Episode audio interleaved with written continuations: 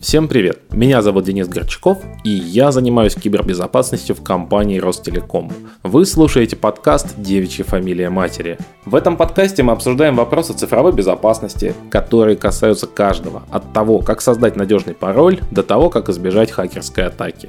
В каждом эпизоде мы будем давать краткую инструкцию, что нужно делать в той или иной ситуации, поэтому наше обсуждение – это своего рода практическое пособие по поведению в интернете и правильному обращению с гаджетами и той информацией, информации, которая на них содержится.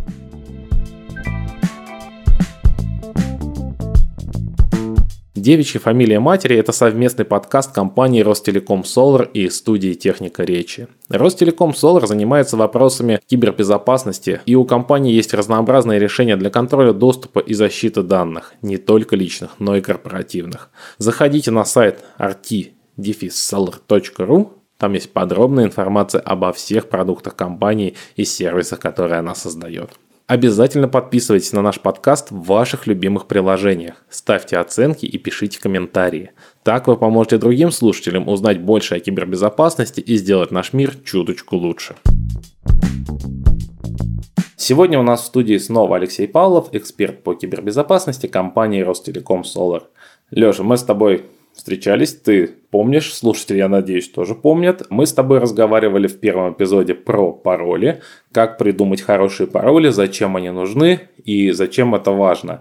Друзья, если вы не слушали наш первый подкаст, то обязательно советую, потому что мы с Лешей продолжаем про детскую кибербезопасность. Как научить ребенка пользоваться интернетом, как сделать так, чтобы это не навредило ни ему, ни вам. И в том числе не создало каких-то опасных прецедентов, которые могут иметь последствия для будущей жизни ребенка. Привет, Леш.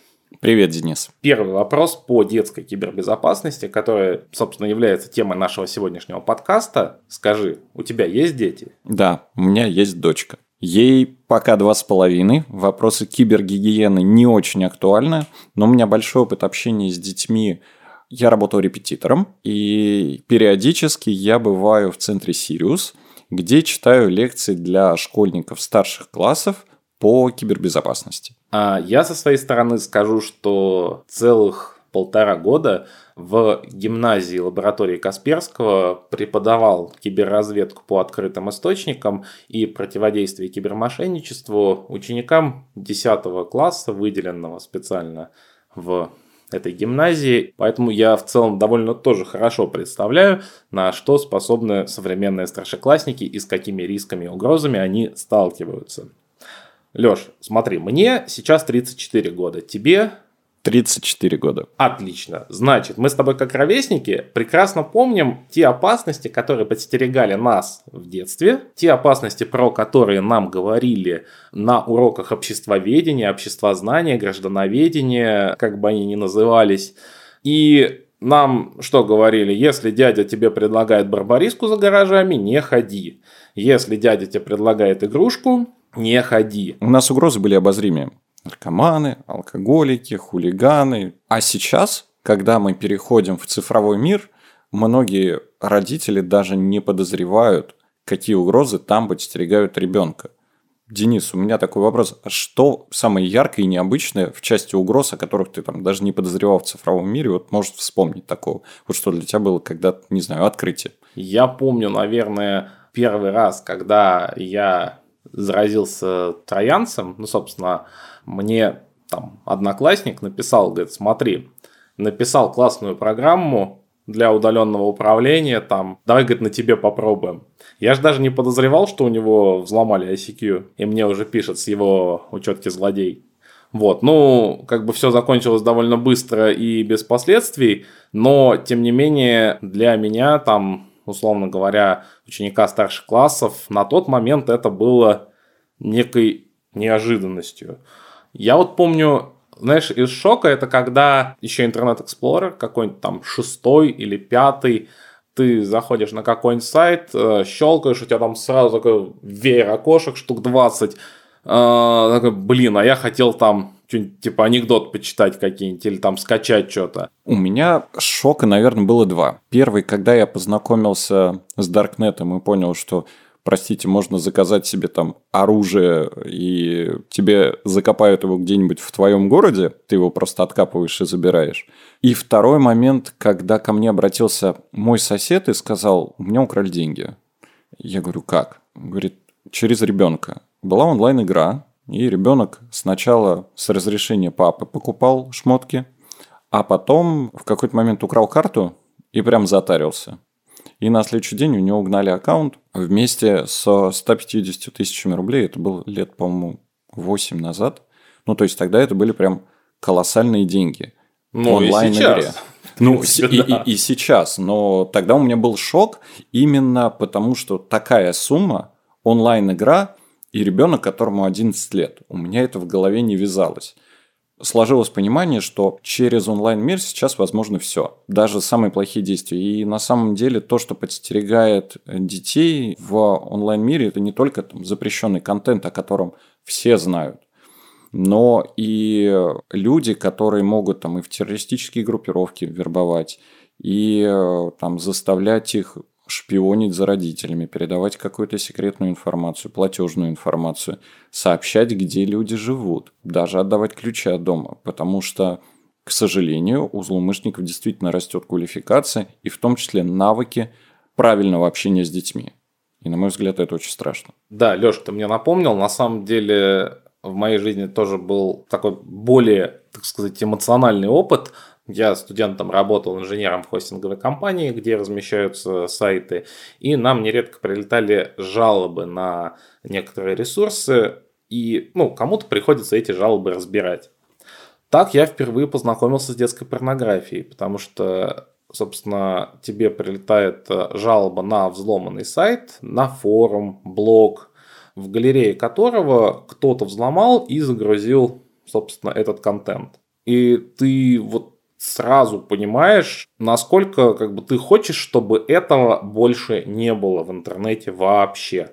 Я думаю, что мы с тобой уже даже немножко выросли вот из этого опасного возраста, когда мы там щелкаем по всем ссылкам, открыты ко всем авантюрам, у нас немножко сформировалась уже чувствительность к происходящим в интернете вещам. Но смотри, у тебя ребенку два с половиной года. Когда ты хочешь дать ей первый раз поработать там за планшетом, поиграть в приставку, ну вот какой ты считаешь возраст допустимым, и с какими первыми рисками она столкнется, как ты думаешь? Ну, я думаю, первый риск будет, конечно, дофаминовая зависимость. Там, если по-простому, ей будет это очень нравиться, и она будет хотеть все больше и больше и больше. И здесь сразу, на мой взгляд, нужно сделать правильные балансные вещи в реальной жизни чтобы ее не захватил кибермир и не погрузил туда. Потому что многие люди... Я в свое время переболел. Я был вице-чемпионом России по игре такой под названием Counter-Strike. Mm-hmm. Вот. Но у меня этот возраст очень быстро прошел, наверное, потому что я вступил более-менее в сознательном. То есть я там с 15 до 20, вот этот промежуток я играл. Не очень много, потому что и школу хорошо закончил, в институт хорошо поступил. А вот когда ребенок сталкивается с этим раньше, к сожалению, у него возникает прямо очень сильная зависимость. если в реальном мире, например, у него нету друзей, нету каких-то интересов, которые в том числе должны создавать родители, он погрузится туда. И на мой взгляд, первое, возраст ознакомления. Ну, с мультиками, когда ты дочке что-то включаешь, там, я сейчас включаю, но это время строго регламентировано, это точно не на ночь, чтобы не перевозбуждаться, это точно под моим контролем. Второй момент, когда она сама будет что-то делать, там, не знаю, играть в планшете. Я думаю, годик через полтора это время, опять же, будет строго регламентировано. И скорее это будет восприниматься, ну, возможно, как награда какая-то. При этом, опять же, под моим контролем.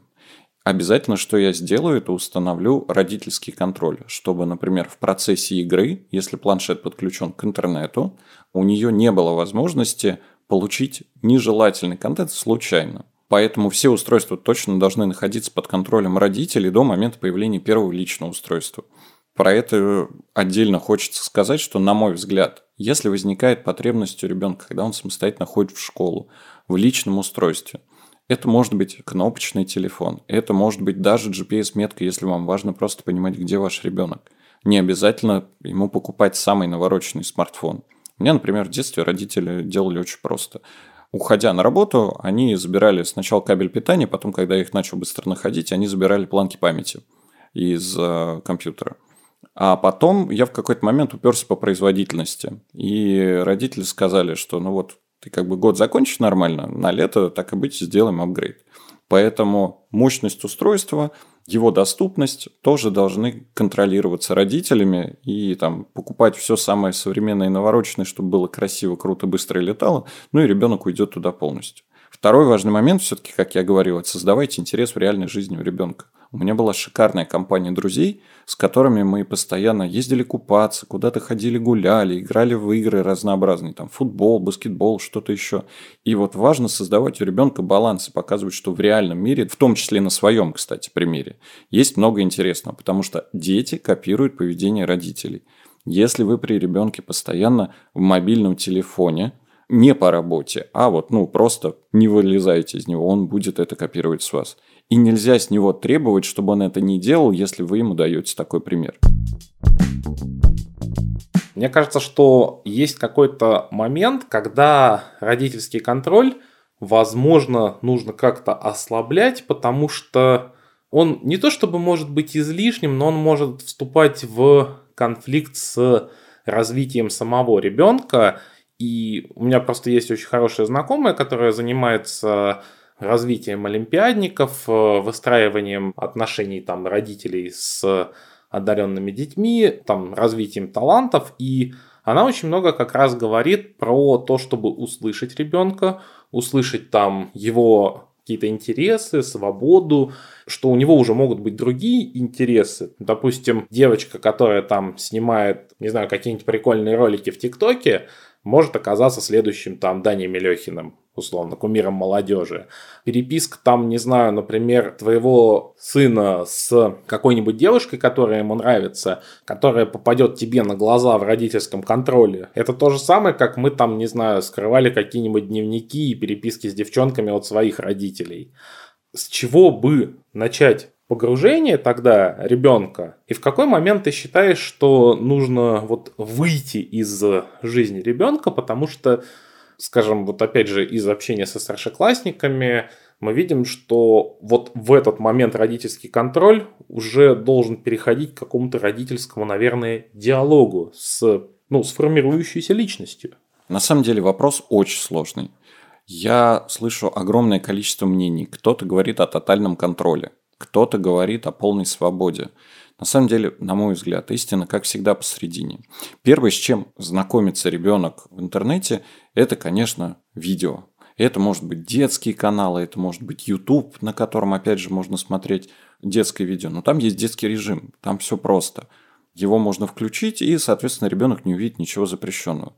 И, наверное, до момента, пока ребенок не попадет в школу, дальше все зависит от школы, там во втором, в третьем, в пятом классе появятся одноклассники, которые ему будут демонстрировать в том числе и шок-контент. И вот в этот момент, когда ребенок попадает в школу, он точно попадает в зону действия соцсетей. У него точно появятся аккаунты в соцсетях. Запрещать это делать неправильно, потому что ты выдергиваешь ребенка из общения, он будет белой вороной. И ему будет очень сложно в общении с одноклассниками. Потому что если у всех остальных все будет, а у него нет, это будет большой удар по самооценке. В момент, когда он попадает в социальные сети, с ребенком надо прям очень серьезно поговорить, что там есть. К сожалению, я познакомился тоже вот с шок-контентом, про который ты до этого упоминал в отношении детского порно, потому что до этого работал экспертом-криминалистом, и мне однажды поступила экспертиза по фото-видеомонтажу. Как вообще это происходит? Очень часто в социальных сетях есть люди, которые ищут детей в модельное агентство. И это прям шикарная причина. Каждая девочка мечтает там, стать моделью. И вот под этим соусом нехорошие люди начинают их э, заставлять там демонстрировать что-либо. И вот тут важный момент, что ключевое для того, чтобы это не делать, это доверие между ребенком и родителем. Потому что злоумышленники всегда делают упор на то, что не говори родителям, это будет наш маленький секрет, потом там сделаешь сюрприз или еще что-то.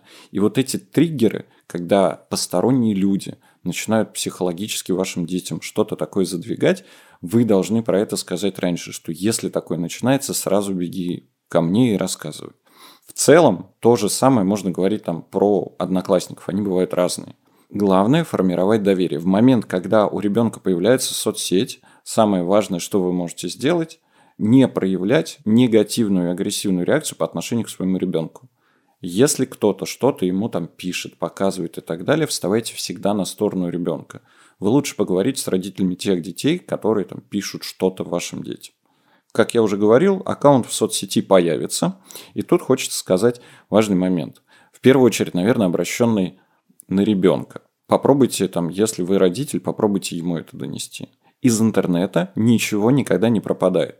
Денис наверняка помнит, был такой чат – в интернете в конце 90-х, начале нулевых называется «Кроватка». О, да. Это было единственное место, где я использовал определенный ник, и я в прошлом году этот ник нашел вместе с архивом переписки. Прошло там больше 20 лет.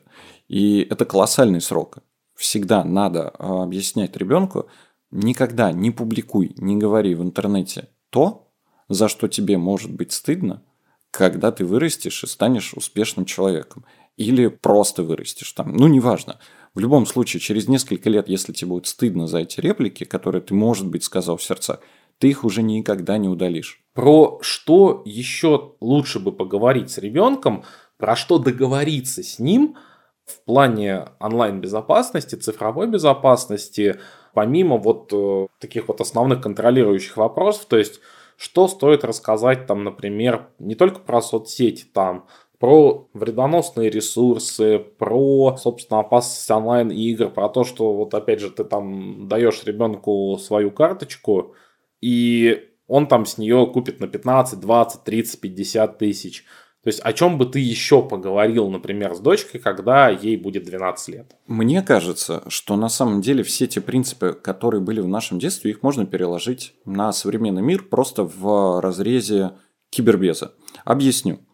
Всем в детстве говорили, что красть это плохо.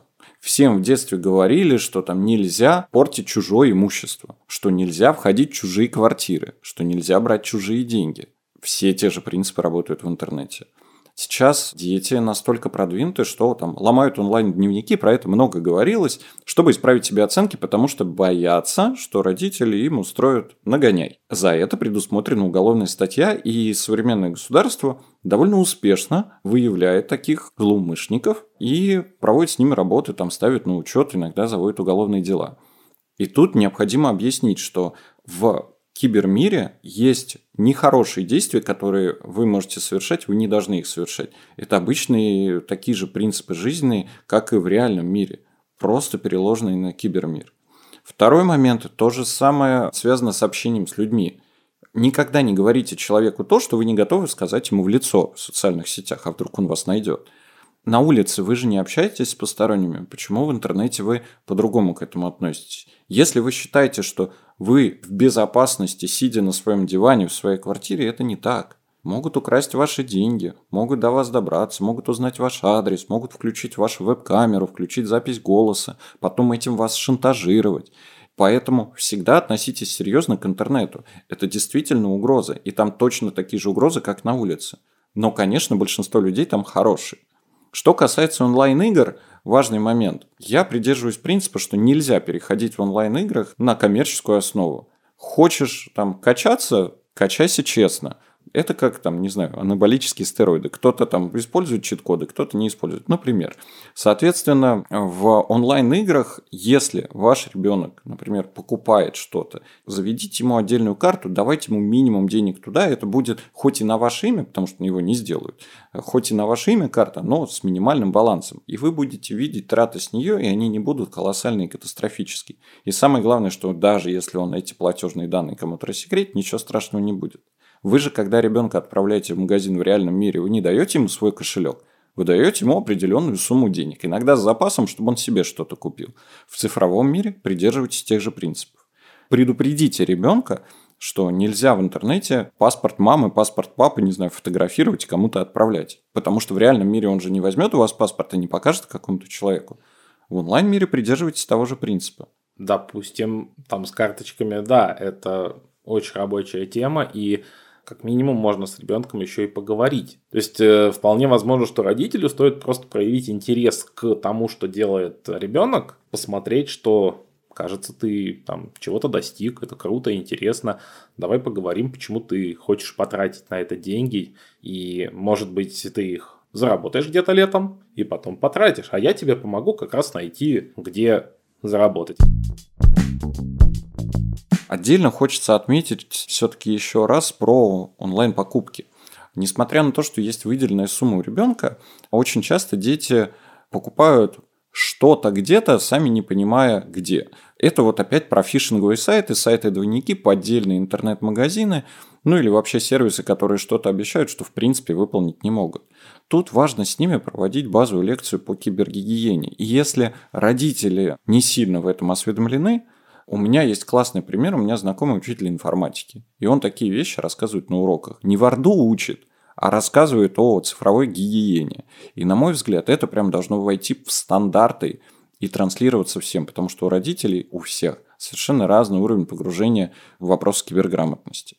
Ну и, опять же, базовая защита всех устройств – антивирус. Это недорого, но ваш ребенок точно будет в безопасности.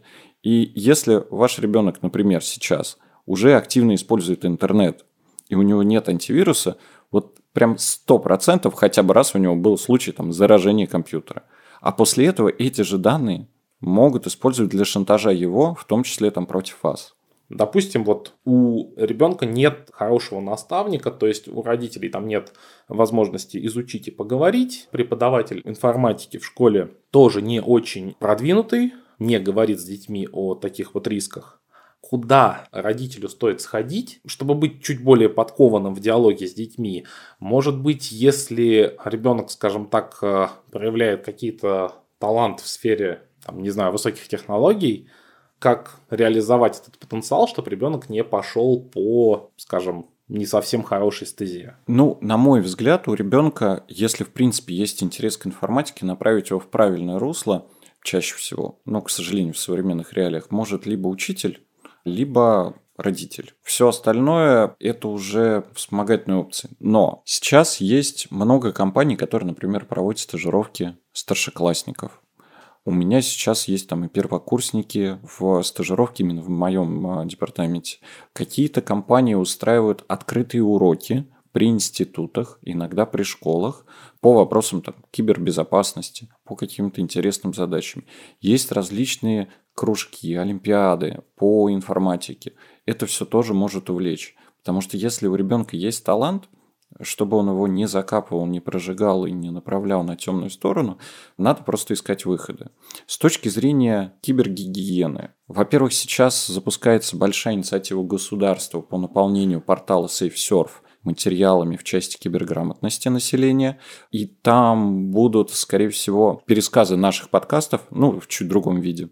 Есть курсы у лаборатории Касперского, насколько я знаю, возможно, даже общедоступные не готов сейчас сказать. То есть в целом информация по киберграмотности есть, есть интерактивы, есть видео, есть статьи.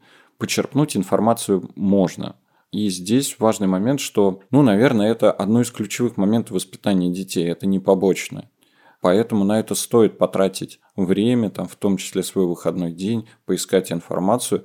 Возможно, какой-то из форматов подойдет вам. Поэтому ищите и будете вознаграждены.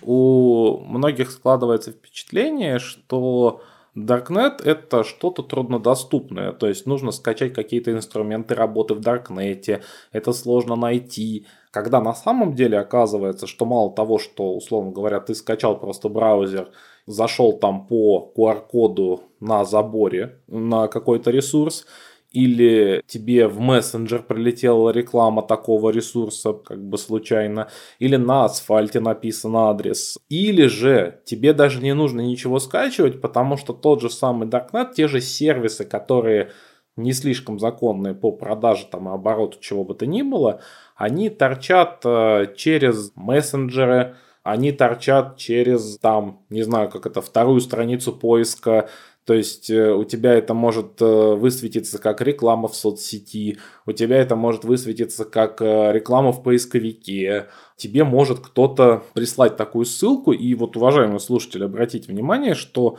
Darknet, он вот не где-то за забором, он как бы на заборе, он в тех же местах, где ну, это уже не Darknet, это те же самые угрозы. Многие отметили, что в Москве стало безопасно гулять ночью. Сильно более безопасно, угу. чем это было там 20-30 лет назад. Потому что, ну, формат преступности, он перестраивается. Многие уходят в онлайн.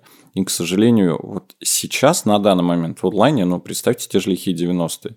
Просто это все настолько скрыто от глаз, потому что интернет очень большой, что многие думают, что там все хорошо, тихо, чинно, спокойно после того, что мы все с тобой сейчас проговорили, кто-то возьмет просто и выкинет компьютер в окно или заставит ребенка пользоваться кнопочным телефоном там до 18 лет, до совершеннолетия. Но я надеюсь, таких параноиков нет, потому что это просто будет ограничивать человека. Как побороться со своим страхом за ребенка? Вот ты отдашь ребенка в детский садик. А... Уже. Уже. Был ли у тебя какой-то вот страх, когда ты приводил, оставлял ребенка, видел там какую-нибудь стрёмную воспитательницу, такой, блин, я не знаю, что будет с моей дочкой там ближайший день. Я приду, она там, не знаю, отравилась там из плохой кухни, ну, условно. То есть в какой-то момент ты пустишь ребенка в интернет. Как ты вот как родитель будешь бороться со своим страхом и опасением за это? У меня уже был случай в садике, когда ребенок пришла, и у нее там верхняя губа в три раза больше, чем обычно была, потому что ее там мальчик один толкнул. Ну, понятное дело, я там пошел сразу разбираться. И на самом деле в интернете в целом это такая же история. Рано или поздно, понятное дело, кто-то обидит, как и на улице. Сильно слабо зависит от. Но важный момент, что все-таки первое, запретный плод сладок, поэтому отбирать прям нельзя потому что еще больше будет хотеться. Но только он вам про это не расскажет, или расскажет, когда будет совсем поздно. Второй момент. К сожалению, большинство людей учатся на своем собственном опыте. И важно просто человека воспитывать хорошо, тогда он будет отличать, что такое хорошо, что такое плохо. И даже если в какой-то момент он к вам пришел и рассказал, что он что-то плохое сделал в интернете, ну как это, понять, простить и самое главное, поддержать всегда. Это, наверное, самое важное в общении с ребенком. Если он будет чувствовать поддержку, если он не будет чувствовать агрессию и угрозу с вашей стороны, он всегда придет и расскажет, что было. Ровно до того момента, до какого посчитает необходимым. Ну, то есть, понятное дело, он не будет вам рассказывать переписку с девушкой, потому что у него есть право там и личные границы, и это нормально но про какие-то серьезные вещи, которые ему показались, например, на грани добра и зла, он скорее там посоветуется и расскажет, если у вас с ним будет открытый диалог. Мне кажется, только такой подход может быть. Что касается собственной тревоги, это такая же тревога, как вы первый раз, не знаю, ребенка отправляете в детский лагерь, отводите в школу. Это неизбежно. Рано или поздно это должно произойти, и после этого ребенок, ну, как-то станет еще чуточку взрослее, самостоятельнее. Но важно, чтобы он при этом оставался с вами лучшим другом. Леш, давай тогда, может быть, слегка подытожим, что мы хотим сказать родителям в отношении своих детей, их цифровой гигиены и как дальше вот в этом мире, когда там завтра у ребенка будет не просто там смартфон, а у вас квартира там с умными чайниками, с теми же, когда будет совершенно нормально, что у тебя там в 14 лет 300 тысяч подписчиков в ТикТоке там и так далее. Как дальше жить родителям? Ну, вопрос доверия. Вопрос ограничения контента актуален до того момента, пока источники этого контента не находятся в постоянном окружении ребенка. На мой взгляд, это вот как раз школа. Универсального совета нет. Ограничение контента, особенно в раннем возрасте, наверное, важно. Поэтому там условно YouTube для детей, детские каналы, игры на планшете с родительским контролем, чтобы просто случайно не увидеть что-то, что ребенку прям, ну, скорее может навредить. Если беспокойтесь за ребенка, не обязательно покупать смартфон, там кнопочный телефон, GPS-метка, они есть сейчас в виде прикольных красивых кулонов, детям будет нравиться их носить. у ребенка должны быть свои личные границы, поэтому, к сожалению, запретить пользоваться соцсетями и интернетом не получится. Поэтому в какой-то момент лучше там раньше, чем позже, когда появляются там первые звоночки, как комьюнити в школе, поговорить с ним, либо пригласить, опять же, ну, наверняка в окружении семьи есть люди, которые, ну, айтишники, да, ты ж программист. Вот такие люди могут рассказать в целом чуть более подробно, а что есть в интернете. Возможно, ребенку стоит послушать наш подкаст, например, потому что есть очень много вещей, которые мы рассказываем, о которых ребенок может не подозревать, и, на мой взгляд, это его заставит задуматься о том, а почему какой-то посторонний человек с ним хочет коммуницировать, а симпатичная ли эта девочка, а не толстый там, волосатый мужик на той стороне экрана, который его будет в какое-нибудь модельное агентство зазывать, например, или попросить деньги. Дальше. Ребенку важно объяснить принцип из интернета ничего никогда не пропадает. Все, что ты там пишешь, говоришь, делаешь, выкладываешь, останется там навсегда. Делай это максимально разумно и осознанно. Всегда общайся с людьми так, как ты общаешься с ними лицом к лицу. Не говори ничего такого, что ты не можешь сказать в лицо. Все, что касается онлайн-игр, на самом деле серьезнее, чем можно представить, потому что там есть реальные деньги, Поэтому в какой-то момент ребенок может попросить у вас деньги на онлайн-игры, не отказывайте ему в этом, а лучше выделить ему отдельную карту. Это будет сильно правильнее, чем если он пойдет и, например, украдет вашу. При этом ребенку надо рассказать про такую вещь, как персональные данные простыми словами. Не сообщай, где ты живешь, не показывай фотографии там своего дома, потому что там и домушники разводят через социальные сети детей, чтобы потом физически прийти и украсть не показывай документы родителей, платежную информацию родителей, не говори, сколько они получают. Ну, то есть, ровно такие же базовые принципы, каким учили вас ваши родители в реальной жизни там 20, 30, 40 лет назад. Принципы все те же, просто перенесите их на цифровой мир. Ну и установите, конечно, антивирус на все устройства, с которыми работает ваша семья. Это поможет обезопасить ваш, там, в том числе, домашний офис. Да, хорошо, что ты затронул тему родителей, потому что как раз, дорогие слушатели, у нас есть отдельная передача про безопасность родителей. Об этом мы говорим с супругой Алексея, и я скажу, что тема не менее важная, не менее нужная, потому что если вы детей можете приучить цифровой грамотности, то, скорее всего, о грамотности старшего поколения вам нужно говорить на другом языке и позаботиться о них самому.